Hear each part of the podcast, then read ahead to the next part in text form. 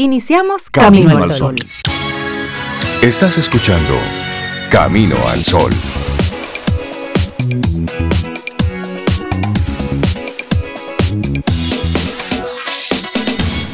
Buenos días, Cintia Ortiz, Beida Ramírez, todos nuestros amigos Camino al Sol oyentes. Muy buen día. Muy buen día, Rey. Buenos días a ti, Camino al Sol oyente, Laura Sobeida Ramírez, que en el día de hoy nos escucha por ahí donde estés. Muy buenos días para todos ustedes. Comenzando una semana, bueno, buenísima, porque la otra opción no nos gusta mucho, hay que trabajar en ella, pero hacerla buenísima. Así esperamos que le des la bienvenida a este lunes. Sí, bueno, y que hayas pasado un buen fin de semana, que hayas descansado, que hayas repuesto todas tus energías con con la mejor de las intenciones para disfrutar esta semana. Y hoy tempranito, así en la mañana, queremos invitarte a compartir el tema del día. No tienes que hacer algo grande para ser grande. Sí, me gusta mucho ese tema y, que lo pongamos para comenzar la semana, porque siempre los lunes son los días en, el que, en que todo comienza.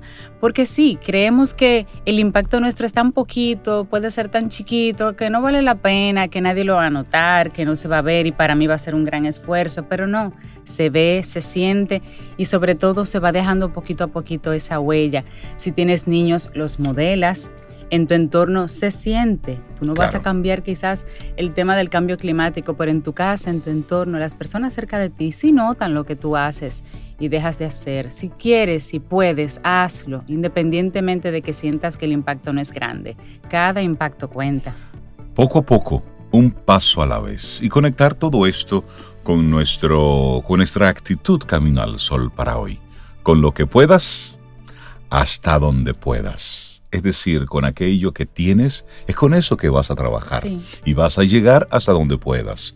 Pero debes hacerlo, debes moverte, dejar de lado esa parálisis por análisis de, es que no estoy preparado, no estoy listo para, todavía me falta. No, con lo que tú tienes, hey, con eso algo puedes hacer. Comienza muévete.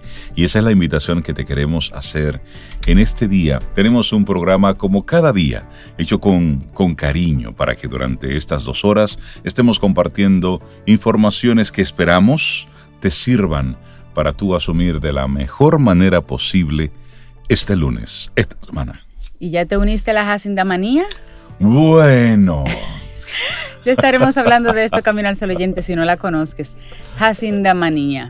los seguidores de Jacinda. Ayer vi un, un, un, reto que le puso su equipo. Y ya estaremos hablando sobre Jacinda, pero como en dos minutos ella hizo un resumen de dos años de gobierno. Sí y me trajo tantos recuerdos de las rendiciones de cuentas de nuestro país, con esos discursos interminables, con esas presentaciones de cifras que son una locura total. Yo, wow, ¿te imaginas que en nuestro país los presidentes hagan resúmenes? Porque al final la rendición de cuentas es eso, es un resumen de lo que hicieron durante de lo que hicieron, correcto. Pero que lo hagan así, breve, como una especie de challenge. Y así bueno, así se lo hicieron a ella, para que en dos minutos hablara de todos los logros de su gobierno, porque acaba de ganar una nueva. Vamos allá. Bueno, pero vamos a hablar de todo eso un poquito más adelante. Poco a poco. Arrancamos con música. Esto es Maná con Bendita tu luz. Buenos días, bienvenidos a Camino al Sol. En Camino al Sol, la reflexión del día.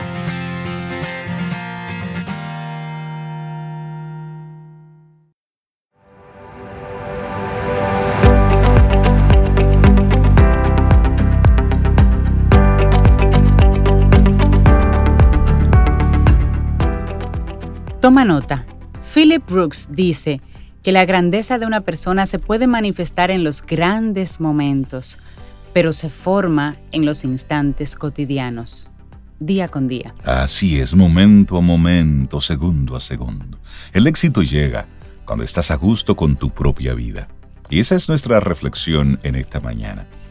Porque la felicidad no es una obligación, pero estar bien con uno mismo, sí, eso sí, por eso el auténtico éxito en la vida llega cuando por fin logramos sentirnos satisfechos con lo que somos, con lo que tenemos y con lo que nos rodea.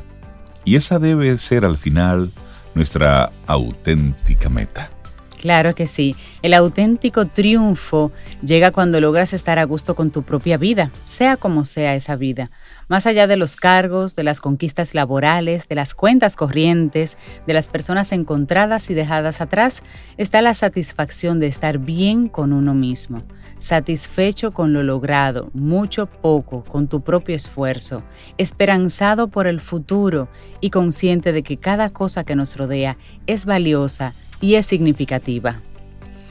Así es, y bueno, somos conscientes de que desde la psicología más popular siempre se ensalzan consejos como la necesidad de salir de nuestra zona de confort, de ser proactivos para conquistar nuestros sueños o de, como decía Winston Churchill, aunar coraje para triunfar en la vida. Pues bien, la verdad es que en realidad la felicidad y el bienestar tienen muchas tallas y no todos tenemos por qué calzar unos mismos zapatos para tener éxito. Para algunos, la auténtica satisfacción está en la propia zona de confort.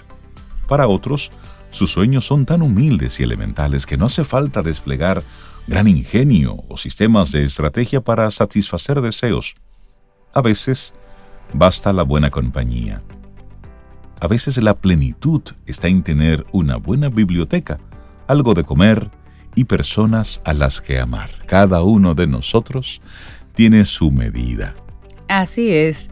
Y es que, bueno, éxito es una palabra polisémica, tiene múltiples significados, abierta a cada uno de nosotros y cada uno de nosotros le da un significado. Lo importante es estar a gusto con tu propia vida y eso es un ejercicio de construcción constante. Estar a gusto contigo, con tu vida, es algo diferente al concepto de felicidad. Desde el campo de la psicología positiva se lleva bastante tiempo tratando este tema. Para empezar, la satisfacción vital tiene que ver con la evaluación global que hacemos de toda nuestra existencia, sobre cada cosa que nos define, que hemos experimentado, que nos rodea en el momento presente y a su vez todo lo que hacemos. Felicidad, en cambio, se relaciona con un estado puntual, momentáneo y limitado en el tiempo. Hoy, por ejemplo, puedo sentirme feliz porque he encontrado con un amigo que no veía hace tiempo. También porque algo que me preocupaba se ha resuelto de una manera favorable.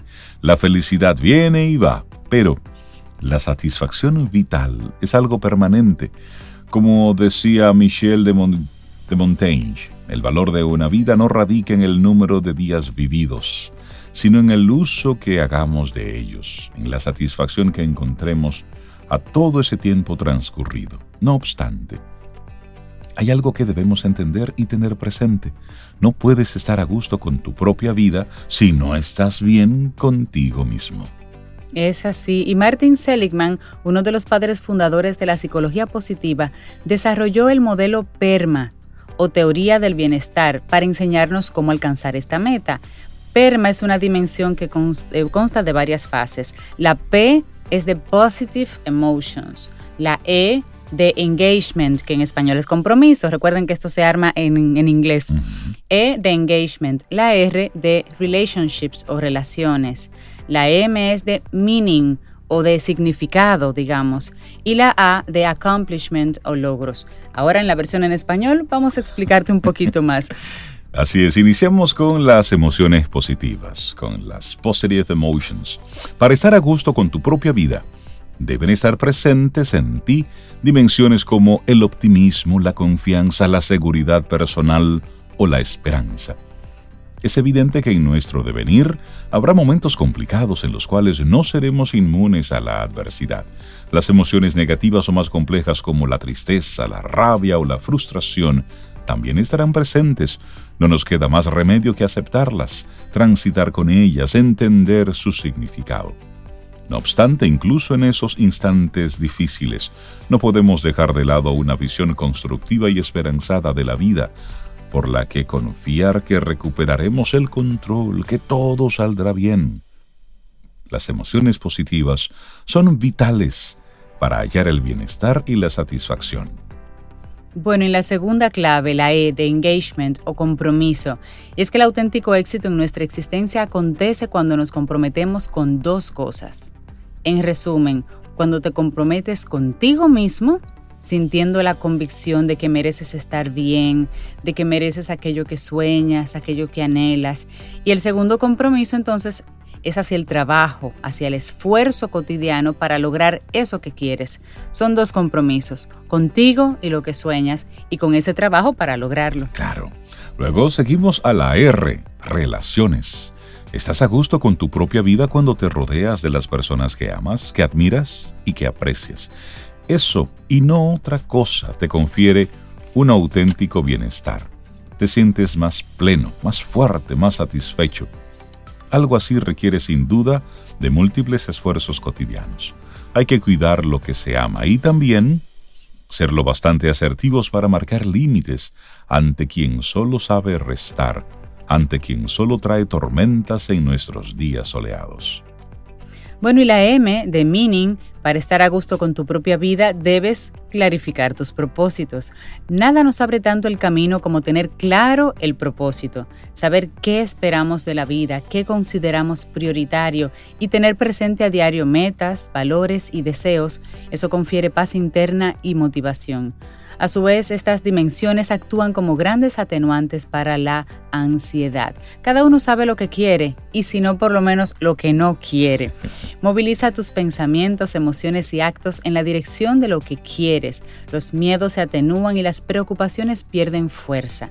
Eso hay que tenerlo presente, hay que tener un motivo. Bueno, y por último, ah, el logro. El éxito no llega cuando coronamos una montaña tampoco cuando hacemos nuestra meta elevada. Éxito es entrenar a nuestra mente para que no se rinda, para que alcance pequeños logros constantes con los que ir avanzando. Cada metro ganado nos acerca más hacia esa cumbre, hacia esa meta puesta en el horizonte. Esto, significa, que, para no rendirnos, necesitamos pequeños triunfos cotidianos, pequeños empujoncitos de felicidad. ¡Wepa! ¡Yupi! ¡Yay! Como me mandan correitos así. Esos pequeños logros hay que celebrarlos. Sí, esto va a actuar como un indicador de que vamos en la dirección correcta. Sí, sí, sí. Bueno, y para concluir, cada una de estas dimensiones descritas conforman el auténtico bienestar. Ese es ese estado, digamos, de plenitud absoluta donde sentirnos bien con lo que somos, con lo que tenemos, con lo que vamos logrando, sea mucho, sea poco, para nosotros siempre será bastante si nos sentimos satisfechos. Así que pues, adelante, hoy para lunes, qué bonita esa reflexión que Valeria Sabater nos pone en la mente. Así es, el éxito llega cuando estás a gusto con tu propia vida. Sí, plantéate, piensa en ello. Y nosotros seguimos aquí avanzando en este hermosísimo camino al sol. Te recuerdo que conectamos a través de estación 97.7 FM y también entras a nuestra web caminoalsol.do. Y tenemos un número de teléfono, un número de WhatsApp en el que estamos siempre conectados. Claro que sí, te recordamos, es el 849-785-1110. 849-785-1110. Y cuéntanos, cuéntanos si te sientes a gusto con tu propia vida o si quieres mejorar algo. Recuerda que la conversación queda entre nosotros, pero es muy bueno hacerse esas preguntas. Seguimos aquí en Camino al Sol. Vida música, noticia, entretenimiento. Camino al sol.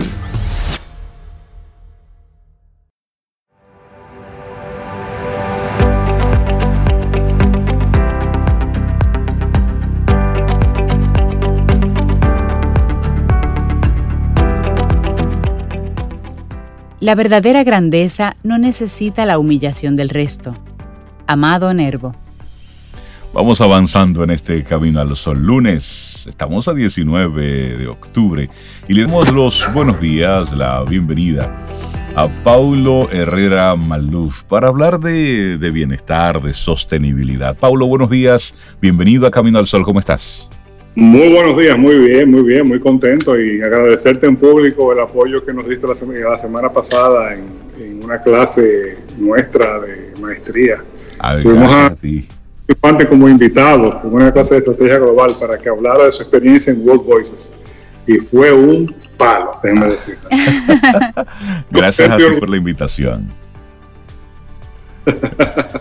la otra cara fuera de Camino al Sol. Quedaron bien, bien, bien impresionados.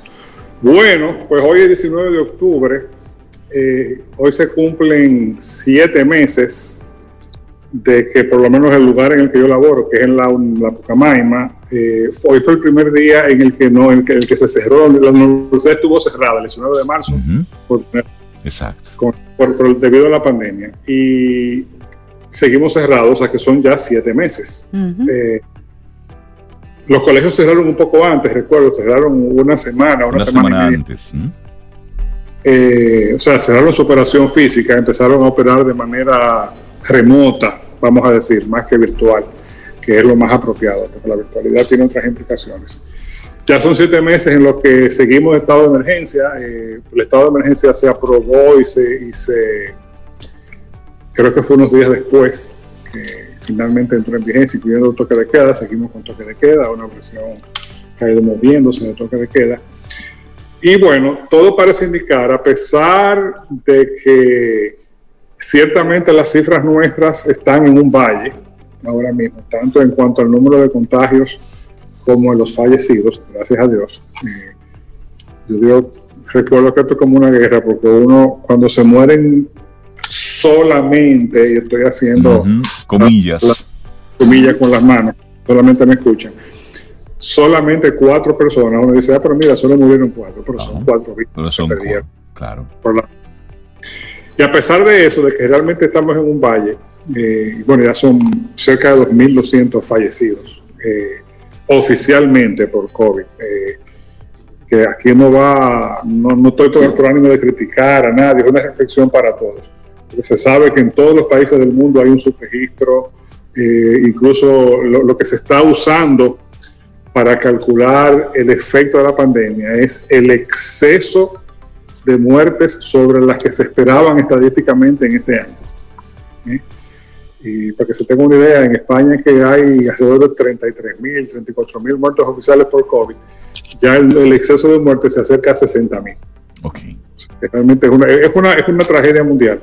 Y todo parece indicar que tenemos que prepararnos para, para más, para una pandemia larga. De nuevo, a pesar de que de que estamos en un valle, de que parece como que le perdimos el miedo, a la impresión que uno tiene cuando uno sale a la calle y visitar donde hay otras personas.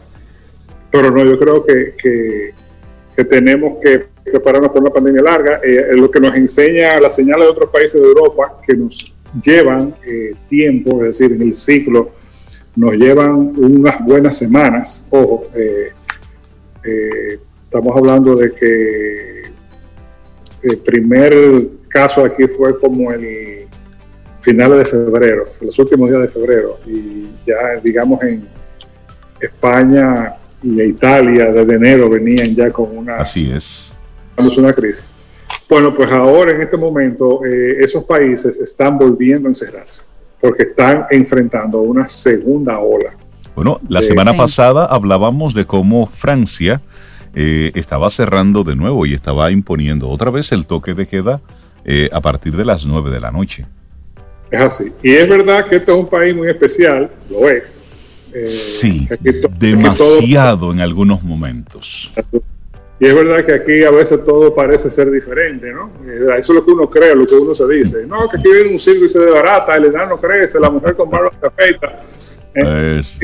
Y eso forma parte del imaginario nuestro y de, y de la forma particular que tiene cada sociedad de escarbarse el ombligo, ¿eh? porque todas las sociedades lo hacen, todas las sociedades tienen una, una visión distorsionada de sí mismas, eso es normal. Ah, y, la nuestra es esa, la nuestra es que esto es especial, que aquí es diferente. Bueno, a pesar de eso, eh, yo creo que tenemos que, que estar preparados, porque yo creo que es muy probable, de acuerdo con no, no me asegurarlo porque no tengo una, una, bola de cristal, pero es muy probable que esa segunda ola en algún momento nos toque. Entonces tenemos que estar preparados. La reflexión de hoy viene por ahí, viene de que sí, ya tenemos siete meses en esto, pero tenemos que prepararnos para que esto, para más, para que esto siga. Y hay un, tres ideas fundamentales, muy obvias, eh, que traigo para compartir con los amigos y amigas heliodromitas. Eh, sí, también es verdad que hemos tenido que algunos hemos tenido que aprender a vivir con esto eh, de alguna manera. Eh, entender que esto es una, los que estamos vivos todavía y los que tenemos aspiración de llegar vivos al final de esto, ojo, que no hay garantía para nadie, incluso por más que usted se cuide. Eso es así. Eh, pero digamos que, como en las guerras, uno se acostumbra. Uno se acostumbra a los tiroteos, se acostumbra a las explosiones, se acostumbra a todo, ¿no? Sí, uno llega a normalizar el, el estado en el que vive a normalizar y a trivializarlo un poco, lo cual es normal y constituye un mecanismo de defensa normal para poder continuar. Eh, porque nadie aguanta eh, vivir en una, eh, una situación de excepción e, e, interpretarla como excepción permanentemente. Totalmente. Entendiendo eso, tres pautas sencillitas. La primera se cae de la mata y es no bajar la guardia. No bajar la guardia. Ok, ya, hay, que ir saliendo porque la vida sigue, hay que, hay que continuar, porque tampoco podemos estar detenidos eh, todo el tiempo, o, sea, o seguir detenidos. Pero eso no implica que debamos bajar la guardia. ¿eh? Tratar de ser psicorrígidos con el distanciamiento social, con el uso de mascarilla, con el, lavado de manos, eh, con los protocolos que hay que cumplir si estamos volviendo al trabajo o si, o si ya volvimos al trabajo no bajar la guardia, ¿eh? porque esto, esto es algo eh, eh, clave, porque también uno se acostumbra y uno se relaja, y es un recordatorio constante, constante, constante. Incluso verbalizándolo yo me lo recuerdo a mí mismo. No bajes la guardia. No, eso no quiere decir que yo voy a estar cerrado a hachi y machete en mi casa, no voy a ver a nadie. No, porque, porque la vida hay que seguir, hay que continuarla. De hecho, yo estoy visitando mi oficina ya cumpliendo protocolos. Si me ven sin mascarilla es porque estoy en un salón que debe tener 250 eh, metros cuadrados, que es la cafetería de la universidad, y no hay más nadie. Exacto. Por eso estoy sin mascarilla. Eso es lo primero, no bajar la guardia. Lo segundo es cuidar la salud. Y cuando yo cuidar la salud me refiero a la salud emocional, importantísimo, y de eso lo hemos hablado en otros, en otros segmentos, eh, alimentar ese es el, corazón, la parte emocional, la parte incluso del, cariño físico, del toque físico eh, con los tuyos. Y si tú vives solo, tienes que, que, que, igualito que como tú dices, déjame tomar vitamina. Hay que buscar vitaminas emocionales para, para sobrellevar esto la salud mental, importantísima, ya se están publicando estadísticas espeluznantes de cómo a nivel mundial la depresión ha aumentado, eh, eh, que es un, es un, problema químico del cerebro, pero tiene detonantes. Y sin duda una situación como esta lo es.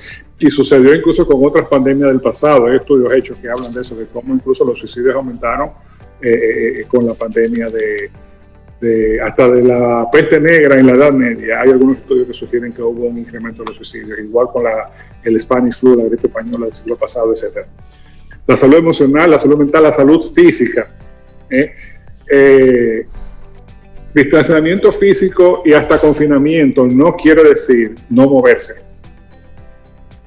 Hay que moverse, hay que, que ejercitarse, hay que, hay que construir algún tipo de rutina que ayude con tu, con tu salud física, la alimentación, eh, que sea sana, que sea eh, oportuna en la medida de lo posible.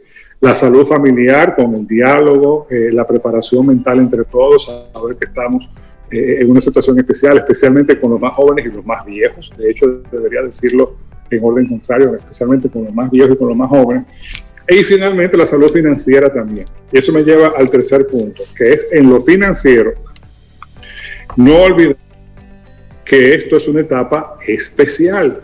O sea, esto eventualmente pasará, porque las pandemias pasan. No quiere decir que el COVID-19 va a desaparecer, probablemente no, probablemente se convierta en algo endémico como lo es el, dengue, como es la gripe H1N1, y algún riesgo seguirá habiendo, probablemente no tan alto como el que tenemos ahora, eh, eventualmente saldrán tratamientos, la vacuna no lo tengo tan claro cuándo llegarán, pero, pero esto, es una etapa especial. Por lo tanto, una etapa especial donde los riesgos están exacerbados, los riesgos están aumentados. Esa, esa es la naturaleza de lo que estamos viviendo. Por lo tanto, no olvidar que lo que toca es, en la medida de lo posible, porque tampoco somos robots, pero en la medida de lo posible, aplazar los consumos extraordinarios y las decisiones extraordinarias de consumo y de inversión, aquellas que se pueden aplazar. Esto es un momento para permanecer lo más líquidos que podamos. ¿Mm? Eso es una regla general. Eso es una regla general. No quiere decir que, ah, eh, eh, no, no, no, no. O sea, si, usted siente que, en su situación particular usted puede tomar una decisión en la que es de un riesgo calculado, y mire, yo voy a hacer esta, adquisición, esta inversión, y yo como quiera tengo eh, una liquidez aquí que me permite afrontar los riesgos que estamos viviendo, fabuloso. Ahora, como regla general, lo que toca es cualquier consumo o inversión extraordinaria, mm, eso. Tratar de aplazarla. Tratar de aplazarla. Eh, comentado fuera del área, lo voy a decir porque es algo que, me, provoca estupor realmente, ver que el Banco del Estado, las reservas, y una, eh, me parece una barbaridad, lo digo responsablemente, que esta semana eh, lanzan su feria de vehículos. Aún en el caso de que fuera un banco múltiple privado, está fuerte. Pero en el caso de, siendo eh, el Banco del Estado, que entiendo yo debe reservar su capacidad de financiamiento para todo lo que sea recuperación y sostenimiento eh, de, del país, de la, de la actividad económica esencial eh, en estos tiempos, me parece, te digo, me parece, no sé, no lo puedo creer, sencillamente, me parece increíble. Pero eso es para que ustedes vean cómo estamos acostumbrados y estamos como que, bueno, sí, ¿por, qué no? ¿Por qué no asumir un financiamiento para comprar un vehículo ahora? Bueno, habrá gente que pueda hacerlo, ojo. Habrá gente que tenga una garantía de que su ingreso no va a desaparecer. Lo cual eh, en estos tiempos es, por decirlo menos, una exageración. Sí, creo que es un tiempo, como tú muy bien dices, para mantenernos prudentes. Pero es un tiempo y, me parece a mí que una adquisición de un vehículo en feria, no quiere decir que no se puedan comprar un vehículo, porque pues, si, tu negocio lo necesita, si tú dices, mira, yo estaba preparado para tomar esta decisión, ya la voy a tomar. Ahora, eh, eh, esas ferias en las que después nos llenamos la boca diciendo que se colocaron 10.000 vehículos, lo que fuera, yo no creo que este sea el momento para eso, honestamente. Cuando, cuando la situación está como está, cuando la situación económica está tan incierta, eh, la pandemia ha golpeado todas y cada una de las economías mundiales. Eh, eh, nosotros no somos la excepción como economía dominicana. Y es eso. Esa, esa, en fin, esa es la tercera pauta. Pablo, y, te, quiero hacer un, estrecho, Te quiero hacer una pregunta en esa misma línea, Paulo, porque puede, puede surgir la pregunta. Y para aquella persona que, porque estás insistiendo en lo importante de mantenernos líquidos, es decir, de, de tener en la medida de lo posible los dineros cerca. Y para el caso de personas que tienen préstamos y que tienen ese interés de ir saldando, de ir cancelando préstamos, si tienen algunos ahorros, eh, lanzarlos y salir del préstamo. ¿Cuál es la sugerencia? Lo importante es no quedarse ilíquido. Ahora y siempre, atención, es preferible ser líquido con alguna deuda que ser ilíquido con ninguna deuda.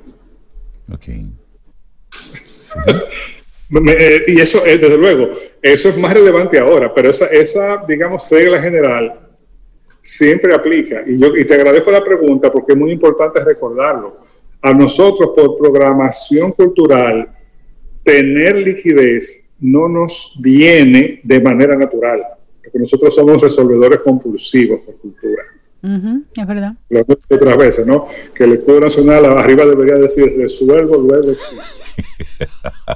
Entonces, cada vez que nosotros nos vemos por compulsión con una cantidad de efectivo en la mano, oye, eso dura menos que una cucaracha de un gallinero, porque está, ta, ta, ta, ta, y como también eh, hemos construido una capacidad nacional, que fue la que nos sacó de la pobreza, atención, no la critico, de ser eficaces generando ingresos, entonces empezamos a contar con el siguiente ingreso para hacer frente a cualquier cosa que venga y nos sentimos capaces de asumir los riesgos porque somos, nos sentimos capaces de generar ese ingreso. Pero, o sea, no, una cosa no, no tiene que ser contradictoria con la otra. O sea, tú no tienes por qué tú puedes seguir generando ingresos perfectamente, pero también ser líquido.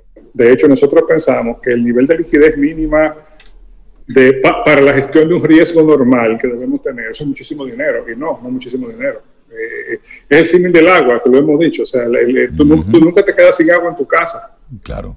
Ya tú, tú, entiendes que hay una cantidad de agua que es la que tiene que estar en la cisterna, en el tinaco, que es la que, la que protege tu bienestar en caso de que el agua se vaya, como se decía, se fue el agua, sí, pero yo tengo mi, mi, de ahí, yo, yo, voy a seguir, mi vida va a seguir normal, mi bienestar, que depende del agua, va a estar protegido.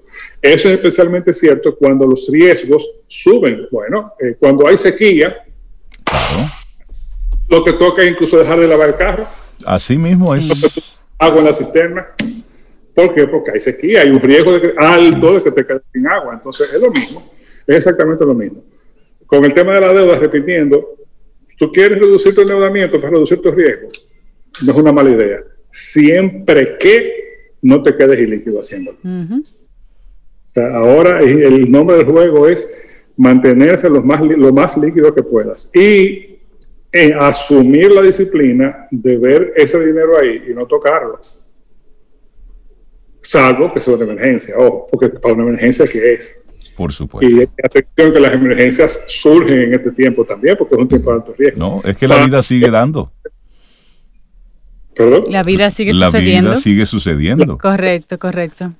La vida sigue sucediendo, pero tú tienes que sostener la vida y todavía somos una, una economía basada en dinero. Eh, y eh, dinero en efectivo es lo que usamos en general para diversificar, para atender los riesgos. Y prácticamente todos los riesgos de la vida, todos los riesgos de la vida, involucran uso efectivo.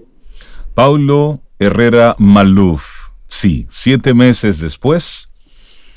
Hay que prepararse. No, pero tres maravillosos consejos que nos deja Paulo hoy. No bajar la guardia, mantener esa salud física, mental, emocional y la salud financiera en tercer lugar, para que esa salud física y mental se sostenga. Claro que sí. Paulo, muchísimas gracias por compartirnos estas tres herramientas que son, son vitales para seguir preparándonos para más. Recuérdanos las personas que quieran conectar contigo, Paulo, ¿cómo pueden hacerlo y tener esta conversación? 849-878-5154.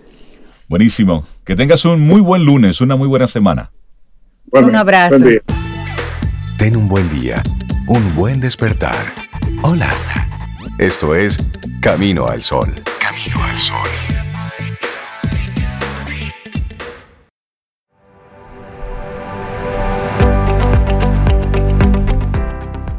Y nuestra siguiente frase es de la autoría de Charles Simmons y dice, la grandeza verdadera consiste en ser grande en cosas pequeñas. Ahí es donde se muestra realmente la grandeza. Vamos avanzando, esto es Camino al Sol, lunes 19 de octubre. Gracias por conectar con nosotros a través de las diferentes vías, las diferentes plataformas. Te recuerdo que en nuestra página web, ahí cada día nosotros vamos colocando el programa en un formato de podcast, de forma que puedas ir por tema identificando las diferentes conversaciones que hemos tenido en estos últimos años. Y también, bueno, pues estamos ahí en vivo. Entras a caminoalsol.do y estás escuchándonos en vivo. La transmisión que está sucediendo aquí y luego nos quedamos conectados con, con buena música. Y a lo mejor en un momentito, si Cintia tiene tiempo en su locura de día, pues ella entra a la cabina, lee una noticia o un poema o una reflexión y sigue rodando, porque eso forma parte de la dinámica de Camino al Sol. Claro, el plan es que no hay plan. Después de las nueve no hay plan. No hay plan. Y bueno, una mujer que ha tenido que establecer planes antes, durante y después de todo esto es María Ten con la locura digital en estos últimos meses. María Ten, buenos días, bienvenida a Camino al Sol, ¿cómo estás? Hola María. Feliz, súper bien, ¿y ustedes? Nosotros estamos bien, contentísimos de conectar contigo y hoy tú vienes muy bien acompañada y nos gustaría que seas tú misma quien presentes a tus invitados para tener esta conversación. Claro que sí, empezamos por las damas. Tengo aquí a Carmen Ortega, editora y cofundadora de la revista Arquitecto desde hace 34 años. Por Dios, mi revista. Sí, sí, sí. Y también tengo aquí a mi socio Ángel Melo, director creativo y de arte de la agencia digital Los Ángeles. Bienvenidos, Ángel, Carmen. Bienvenidos, qué gracias, bueno tenerlos. Gracias, Virtualmente, pero estar con aquí mucho cariño. Ustedes. Carmen no sabe que ella es la editora de mi revista. Carmen, esta casa está claro llena de sé, Claro que sí. Porque aquí vive un arquitecto de corazón. Bueno, de hecho, Carmen le manda la revista a Sobeida. Yo sé que es a Sobeida que se la manda. Yo le permito a Sobeida que le quite el plástico y la le dé una ojeada y luego me la entregue para que yo la lea. Así que, Carmen, síguesela enviando a Sobe.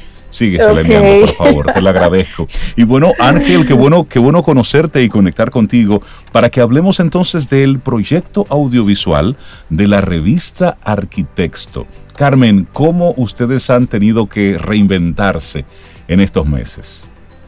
Sí, fíjate, era un proyecto, eh, recientemente vamos a empezar, ¿no? Como dicen por el principio. Eh, en esta semana acabamos de poner, en presentar en nuestra plataforma de YouTube el proyecto de Arquitecto Vlog. Eh, al principio el nombre le choca a algunas personas, pero un vlog no es más que un blog con contenido de video. Es decir, es vlog pero con V corta. Ajá, exacto, con V, y para abreviarlo pues se usa ese, ese término de vlog. Entonces eh, el tema es una nueva plataforma, eh, ¿verdad? Para llamarlo de algún modo, donde podemos fundir o sea, hacer fusión de los recursos que venimos presentando desde hace, tú lo decías, 34 años y 111 ediciones a nuestros lectores, porque fundimos lo que es el contenido escrito con el contenido visual. Buenísimo. En una manera muy, vamos a decir, propio de la arquitectura, porque la arquitectura no solamente son tres dimensiones, está la cuarta dimensión que es el tiempo y a través del blog vamos a presentar videos con recorridos sobre las edificaciones referentes y emblemáticas del sector. Oye, qué interesante. son informaciones y contenidos que ustedes ya van trabajando en, por escrito, imágenes que ya van tomando para la revista y esto lo hace inclusive mucho más abierto a que personas en otros países conozcan ahora de arquitecto, Carmen. Es una muy buena nueva. Así es, es poner la arquitectura dominicana, vamos a decir, en el mapa mundial, que es más accesible, aumenta la visibilidad de, la revista por mucho, ¿no? Eh, y ya de hecho, en todo este tiempo, pues habíamos ido teniendo una evolución. Afortunadamente, mi socia, ustedes saben, Lourdes Periche, es especialista o se ha especializado en diseño editorial. Entonces, siempre mantuvimos eh, la calidad también del diseño gráfico, del diseño editorial a tono con los nuevos tiempos. la aparición de la computadora, después el internet, ampliar nuestra página web, todo eso fue una manera de empezar con, la creación de la web en hace 10 años, de llevar los contenidos a la plataforma digital. Pero ya ahora eso no es suficiente. Entonces ahí es que entra eh, ¿verdad? el proyecto con Los Ángeles, que son nuestros aliados estratégicos en este proyecto. Me parece interesante y Ángel, me gustaría eh, que nos compartieras cuál fue el mayor reto cuando tú conversaste con Carmen o cuando María y tú conversaron con Carmen. ¿Qué fue lo que tú visualizaste como el primer gran reto a vencer en este proyecto? Eh, tú sabes que la revista tiene una gran calidad eh, a través de los años en cuanto al diseño y al contenido. El reto más grande fue, o uno de los retos más grandes fue llevar esa misma calidad al video. Para mantener el nombre de arquitecto en el mismo nivel. Este, el segundo reto más grande fue trabajar con el arquitecto. Tú sabes que de repente sí, tú tienes a alguien que de repente no tiene ningún tipo, o por lo menos poca experiencia en producciones y demás. Y la cámara a veces tiende a, intimidar. Y ese fue otro, reto que lo logramos y quedó, entiendo que quedó súper bien. Lawrence Bertrand, quien es el arquitecto de la obra que se eligió para esta primera producción del blog, que es el edificio corporativo de Laboratorios Rowe. Y al final el proyecto quedó muy, ah, pero muy bien porque todo el equipo se conjugó, o sea, trabajar con personas profesionales como Carmen, como José Jiménez, fotógrafo, quien fue que eh, nos colaboró con el tema de la creación de los videos y con el tema de la postproducción del video, pues al final nosotros estamos súper orgullosos por el proyecto. Ha tenido una muy buena acogida, la gente le ha gustado mucho. Eh, en el sentido de que no dicen ni que wow, que, pero está, no dicen que no parece RD, pero sí es RD, que es lo que queremos demostrar. O sea, en RD tenemos ese nivel, esa calidad y ahora es con un blog en YouTube, queremos sacarlo para el mundo, o sea, globalización. Y ahí, María Ten, nos gustaría que, nos hable precisamente de eso, del impacto que tiene este tipo de, proyectos. Sí, señores, venimos hablando desde hace mucho tiempo de la importancia del contenido en video. Antes de la pandemia, el 90% de la gente que estaba navegando en Internet lo que hacía era ver videos. Y de ese 100% de personas que navegan en Internet, 51 consumía video, eh, blogs, contenido en, blogs, como comentaba Carmen al principio. Y eso era antes de la pandemia. Con la pandemia, eh, todo el tema del consumo de Internet, ustedes saben que lo hablamos pues, hace un tiempito, ha subido un 65% el tema de, de consumo de contenido en video. Entonces, el poder llevar un contenido de tanta calidad, como comentaba Ángel, a un proyecto audiovisual donde no solamente le vamos a permitir a las personas conocer la obra, sino adentrarse en lo que estaba pensando el arquitecto, el arquitecto en su momento, en, en esa eh, interacción, porque también el, el, el, blog no se va a quedar solamente con ese solo video. De esa, de esa producción sacamos diferentes cosas que van para las otras redes sociales. Vamos para Instagram en, en unas próximas semanas con una entrevista que, que, está, que será liderada por Carmen, genial, donde vamos a ver otra perspectiva también del, del proyecto y darle a la gente la oportunidad de conectar no solamente con la marca, sino con el arquitecto, con el proyecto y con la arquitectura dominicana en diferentes formatos y en diferentes canales digitales también. Yo creo que es genial, es una, una, una oportunidad para nosotros muy, muy buena, que estamos felicísimos de poder ver claro.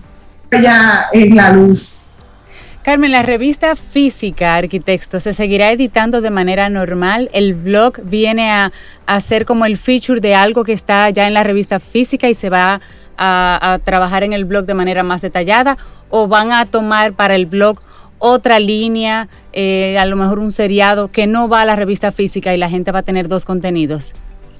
Son complementos, son complementos y en muchos casos como en este, por ejemplo, la, el edificio que se seleccionó para hacer la primera producción está en el contenido de la edición 111, que fue la más reciente que pudimos imprimir. Afortunadamente, pues la revista va a seguir imprimiéndose. Yo digo afortunadamente porque yo soy de las amantes del papel. Sabemos que hay una tendencia al consumo digital, pero todavía eh, afortunadamente tenemos una gran base de personas eh, suscritas, gente que mantiene sus colecciones eh, quizás no desde la número uno porque todavía no estaban, ¿verdad?, en la carrera, pero sí hay, hay ese todavía consumo. Lo que tenemos que hacer es mucho más exigente con el contenido que se imprime. O sea, eh, el criterio de nosotras, de Lourdes y mío, es que lo que vaya impreso tiene que ser realmente que lo amerite. ¿Por qué? Porque los costos sabemos que de las impresiones son muy altas. Pero además de eso tenemos la plataforma de la página web donde los demás contenidos de actualidad pues se mantienen pues subiéndose ahí. Y ahora también contamos con la plataforma de YouTube eh, con este tipo de, vamos a decir, de recursos de video que ofrecen un potencial tanto para el profesional, como decíamos antes, el arquitecto no se anunciaba, sino que era de boca en boca. Yo tengo, vi esta casa, qué linda te quedó, quién te la, diseñó, dame el teléfono. Así es. Eh, realmente ahora con eh, la ampliación de las redes sociales, la creación de comunidad, hay una mayor exposición de los autores y de los creadores. Y el, recurso del blog, pues eh, vamos a decir que reafirma eso. Y por otro lado, para los anunciantes y los productos, realmente también es una nueva herramienta de mercadeo donde sabemos que cada vez más, y María y Ángel ahí pueden dar muchísimo más información, eh, es más importante que eh, esa presencia, ¿verdad?, de, digital en, eso, en ese tipo claro. de Claro. Y en esa misma línea preguntarle a Ángel, este tipo de contenidos, el que genera arquitecto, es especializado. Por lo tanto, va a un nicho muy puntual. ¿Cuáles son esas características que tiene el consumidor de este blog de la revista Arquitecto? Eh, para serte sincero, nosotros no necesariamente creamos el contenido del blog para un nicho en específico, sino es abierto. Por ejemplo, yo soy diseñador gráfico, pero yo veo muchos videos de, cómo se rediseñó un interior para mi misma casa, por ejemplo. Y básicamente no, porque en el tema de la revista eh, impresa, tú te suscribes porque tienes interés de arquitectura, más técnico de repente. Pero en el blog, como lo decimos ahora y como decía Carmen, como la presentación del arquitecto es como el arquitecto y su obra, es más como una conversación que no necesariamente es tan densa como el contenido en sí de, datos técnicos de una estructura o de una obra. Lo que sí supone, como decía Carmen, es una, una exposición, un mayor alcance de exposición a las marcas, por ejemplo, a los, a los suplidores de ese arquitecto en el sentido de lo que él utilizó para hacer o desarrollar su idea en cuanto a sus eh, productos, ya sean eh, que tengan aplicaciones o que sean y como que tú estás viendo el video desde el otro lado de la pantalla y tú sientes que el arquitecto te habla y es más íntimo, de repente no marca precisamente eh, un grupo de personas por, por o sea, no, no, segmenta exclusivamente a alguien, sino que simplemente lo queremos hacer tan llano y tan transparente y como tan abierto que cualquier persona pueda verlo y disfrutarlo y conocer más al arquitecto y, a, y la obra. Bueno, aquí vas a tener a dos eh, internautas amantes de googlear todo lo que tiene que ver con, arquitectura sin ser no, Tienen que entrar, tienen que entrar al canal de YouTube, suscribirse y darle a la campanita para que cuando se publiquemos los videos ustedes son los primeros. Por supuesto. YouTube es Arquitecto RD. Arquitecto, RD. María, para, para conectar todo este contenido con la parte comercial, ¿cómo, cómo esta revista sólida que se reinventa de una manera espectacular, con un contenido de calidad. ¿Cómo fortalece esto la marca? ¿Cómo la acerca con otros públicos, con otras audiencias? Mira, lo, bonito del blog es que eh, fue pensado como una herramienta de comercialización adicional, evidentemente. Y que queremos llevarlo a un tipo de publicidad muy sutil no vamos a mencionar marcas de manera masiva, no vamos a, interrumpir el contenido, porque hay algo que, para nosotros es mucho valor y es esa calidad y esa pureza del contenido. Y hemos creado diferentes formatos de comercialización dentro de la producción que no afectarán para nada la calidad del contenido. Para nosotros eso es integral, independientemente de que tengamos 100, 100 200, 300 anunciantes que quieran estar, si se ve afectada la calidad no va a pasar. Eh, hemos diseñado productos específicos y hemos eh, creado una red de subproductos a raíz del blog. Yo les comentaba al principio que hicimos, una, eh, eh, hicimos dos grabaciones, o sea, tuvimos dos días de, producción para crear contenido diferente. Entonces, en, un, en el primer canal, en el primer video, que fue el que salió la semana pasada, estamos manejando algo mucho más integral, pero a raíz de ese contenido que ya tenemos en la mano, vamos a ir creando cápsulas, vamos a ir creando subproductos, entrevistas, vamos a ir eh, dosificando todo, todo para poder comercializarlo de manera mucho más orgánica. Esto le da una oportunidad a las marcas de tener presencia, de mostrar sus productos en acción sin tener ellos mismos que salir a venderlos y eso le da también un valor añadido a todo el proyecto. Bueno, mira, nosotros estamos, mientras conversamos con ustedes, estamos viendo de reojo parte del video, que yo me lo voy a disfrutar completito. Pero felicitar a Carmen, de la revista Arquitecto por ese atreverse a, ir por más. Y ya vemos por qué Arquitecto tiene 34 años, porque se están montando en el carro del presente. Y eso para un contenido de esta naturaleza es buenísimo para los que le damos seguimiento a esto, de estar conectados con lo que está sucediendo. Porque al final el contenido como tal es el mismo. Lo que va cambiando es la forma, es el empaquetado, pero el contenido, la razón de ser de la revista, pues entiendo, Carmen, que ustedes lo han cuidado a través del tiempo y se han ido montando en los diferentes empaques. Claro, claro, es siempre, o sea, el objetivo desde que surgió la revista es promover la cultura arquitectónica en la República Dominicana.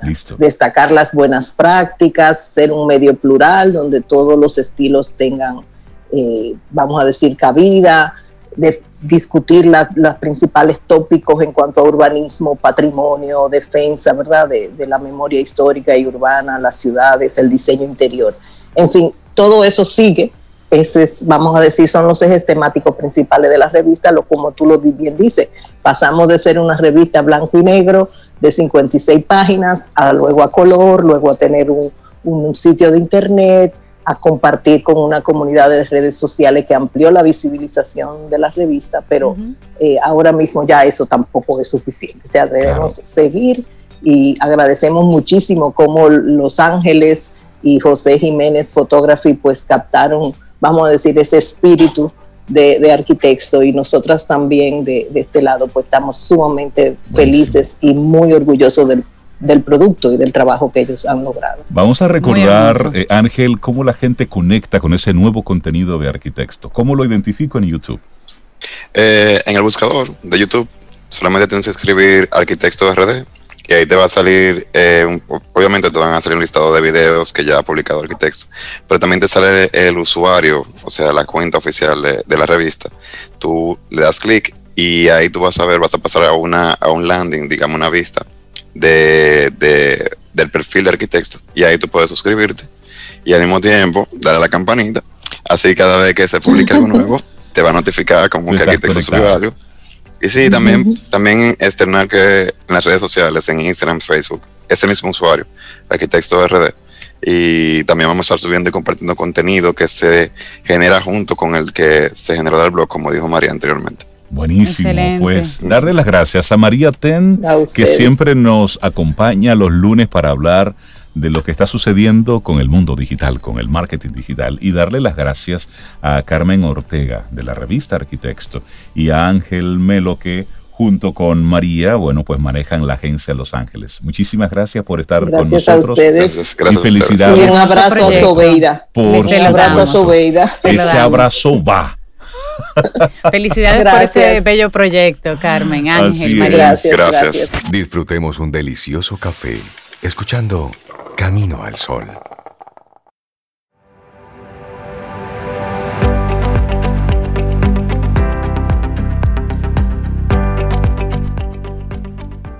Friedrich Hegel es el autor de nuestra siguiente frase y dice, Nada grande se ha hecho en el mundo sin una gran pasión. Y nosotros seguimos avanzando. Esto es Camino al Sol. Conectamos a través de estación 97.7 FM y también a través de caminoalsol.do. Y ya en, la, en lo que sería la última parte de nuestro programa tenemos a una invitada muy especial una mujer emprendedora que conecta con nosotros para hablar de una, de una empresa, de un producto que forma parte de nuestra alimentación del primer momento y que con ese producto nosotros resolvemos un mundo. Bueno, sí. Vamos a darle los buenos días, la bienvenida a Estefanía Lajara de Huevos del Sol. Buenos días y bienvenida a Camino al Sol. ¿Cómo estás, Estefanía?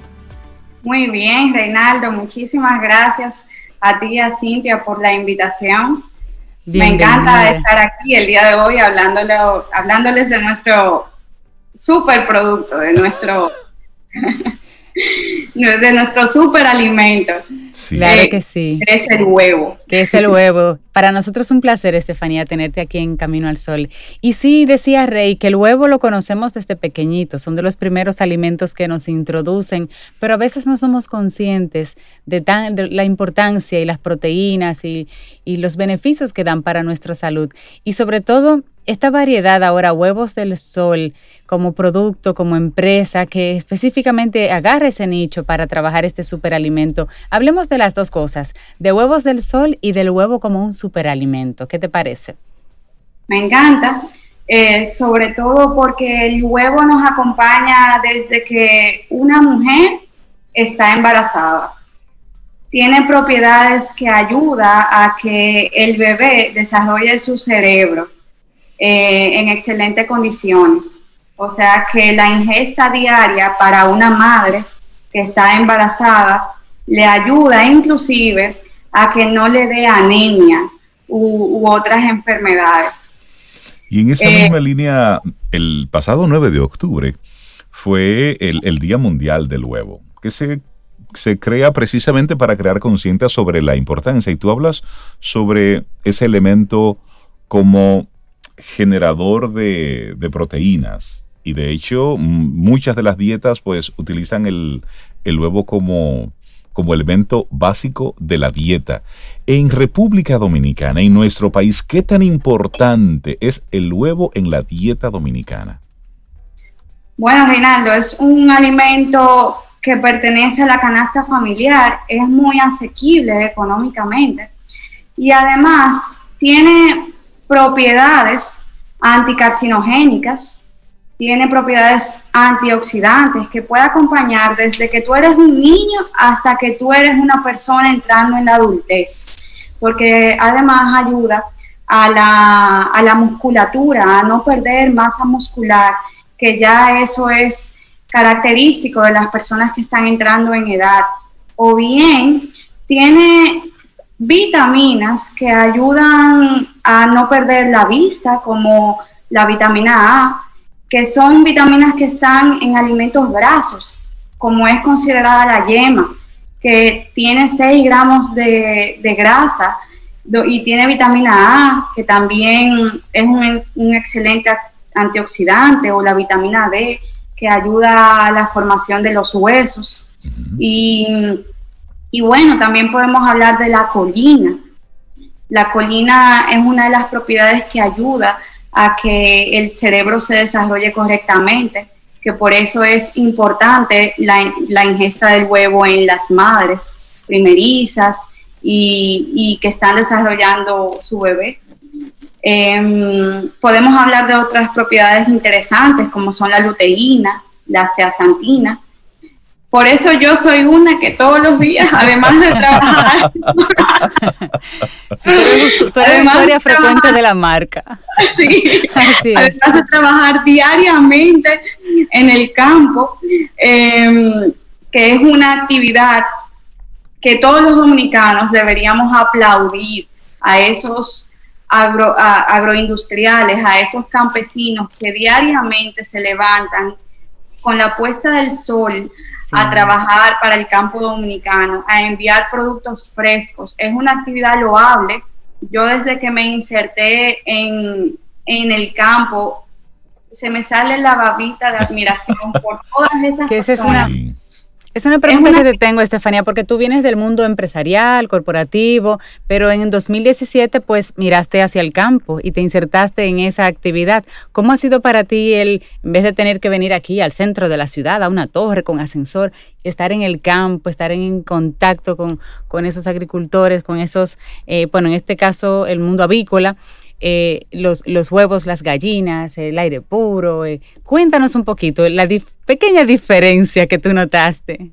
Bueno, yo vengo del área administrativa, pero paso al campo y me llena de vida. Me llena de vida ver a, a esos trabajadores de la comunidad que no tienen diferencia en que sea un 24 de diciembre, en que sea un 25 de diciembre, porque las gallinas comen todos los días. Porque las gallinas no tienen diferencia de que estamos celebrando un nuevo año. Y ponen huevos todos los días. Todos los días nosotros tenemos que recolectar esos huevos para llevarlo a las familias dominicanas. Ah, o sea que me, hoy en día me lleno de admiración de todo el que trabaja para el campo. Me llamó, me gustaría conocer un poquitito sobre Huevos del Sol. ¿De dónde surge? ¿Dónde están ustedes ubicados? ¿Qué, ¿Cuál es la mística que hay detrás de la empresa? Bueno, para decírtelo de un poco poético, estamos a un costado de la carretera de Yamasá, justo antes de la salida del sol. Granja Educativa Guanuma. Ay, qué bonito. Granja Educativa Guanuma. Bueno, eh, ¿Por qué Granja Educativa Guanuma? Ahí nosotros producimos nuestros huevos del sol. Y es porque nosotros creamos toda una experiencia para que niños eh, vayan a vivir lo que es cosechar limones, a vivir lo ah. que es recolectar los huevos frescos, ponerlos en su cartón y luego ir a la cocina. Se ha creado toda una experiencia, justo antes de que esta pandemia eh, iniciara, lamentablemente, donde los niños tenían interacción con el campo, le picaban eh, insectos, eh, tenían que llevar su repelente. Sudaban.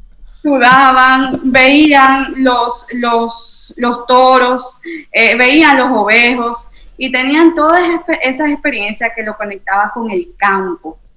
Pero qué rico. Y obviamente luego terminamos en una experiencia en la cocina donde ellos mismos cocinan sus propios huevos. Qué bien. Y hoy en día donde la tecnología está tan presente, este modelo nos hace a nosotros em, colocarle el nombre de Granja Educativa Guanuma. Nosotros nos caracterizamos también en nuestra marca Huevos del Sol por diariamente recolectar 300 mil huevos y distribuirlos para hacia las familias dominicanas. 300 mil huevos diarios. 300 mil huevos diarios y, y nuestra estrategia, nuestro modelo es que se sienta la frescura del huevo, que la clara sea consistente, que la yema sea brillante. Y, eso en el que cocina diariamente, en el chef, en la señora que se dedica a su casa, ve Ve la diferencia, claro, lo nota. Claro que sí. y ahí quería, quiero preguntarte, porque conociendo un poquitito los productos de ustedes, veía que en el empaque de los huevos criollos, decía que alimentaban a las gallinas con algo en particular que permitía que la yema brillara más. ¿Cómo, es eso? Eh, es la flor de cempasúchil, Ajá. o flor de México, como le dicen, es un ingrediente natural que hace que, la yema, bueno, tenga su color un poquito más intenso eh, y, brille como, como es el producto de nosotros. Eh, es un ingrediente totalmente natural, así como es la alimentación de nuestras gallinas. Le podemos decir que los que nos dedicamos a, las granjas eh, somos como padres, aunque quizás algunos no hayamos tenido hijos, porque diariamente nos tenemos que dedicar a que si la gallina bebió, si la gallina comió su alimento, si está en una temperatura agradable, y todo esto hace la diferencia en la calidad que nosotros enviamos de nuestro huevo. Tú sabes que me llama la atención que también vi uno que, un empaque que es de, de, huevos con, con dobles yemas. y yo, pero eso era una, antes era una. No, una suerte, una, cuestión de suerte, que salga una yema doble. Ahora se puede producir. Bueno, eh, cuando la gallina pone su huevo doble, ella está en, su, en sus primeras semanas de colocar huevo. Ah, ok. Entonces ella está en ese proceso como la mujer, en ese proceso hormonal que está mm. regulando si pone su huevo normal o lo pone doble. Ya. a medida que le van pasando las semanas, ella coloca su huevo normal. Ah, ustedes identifican el momentum en el que se encuentra la gallina Ah, todo tiene su truco. Yo tengo una pregunta. ¿Ustedes hacen, no sé, como pasadías así para familias, para colegios, para que tengan esa, esa experiencia, Estefanía? Porque la verdad es que yo entiendo que eso le daría tanto beneficio al chiquito, al, al, al, todavía al ser humano en formación, al niño, eh, más amor hacia la naturaleza, tener una experiencia de, esa, de ese tipo. Definitivamente, Cintia viniendo de un, de un modelo donde tenemos valores de excelencia, un, valores de disciplina diario, donde cada día tenemos que ocuparnos de, las plantaciones, de ocuparnos de las gallinas. Hemos llevado y llevamos niños de campamentos, niños de colegio, y pasamos el día entero haciendo actividades con ellos en el campo. O sea que es una actividad sumamente constructiva que ahora mismo la hemos parado un poquito. Sí, claro, claro, por razones de seguridad. ¿Y ustedes aceptan niños grandes, así como Samira, Rey y yo? claro que sí. Los padres siempre quieren acompañarnos. Y finalmente terminamos con un mangú de la misma granja. ¡Ay, qué rico! Y, unos huevos recolectados del día que definitivamente están invitados. Qué hermoso proyecto, qué hermoso proyecto. Es una empresa, pero es un proyecto a la vez porque sensibiliza, trabaja varias cosas que, tanto se necesitan también en nuestro país, Estefanía. La gente que quiera conectar contigo, aunque sea ahora mismo en la virtualidad, para, para ver cómo puede, por ejemplo, conocer mejor sus productos, adquirirlos, cómo pueden prepararse para los colegios, por ejemplo, para una próxima temporada que puedan visitarles y conocerles mejor como parte de sus, de sus eh, actividades extracurriculares. ¿Cómo conectan con Huevos del Sol? Estamos en nuestras redes sociales, por ejemplo, Instagram, en Huevos del Sol. Igualmente eh, pueden escribirnos si les interesa hacer algunas visitas. Obviamente ahora mismo tenemos rigurosos protocolos, pero pueden escribirnos a lajara arroba huevosdelsol.com. Y bueno, encantadísima de poder compartirles nuestro amor al campo, nuestras buenas prácticas de gestión y, la excelencia y compromiso que nos distingue a nosotros diariamente.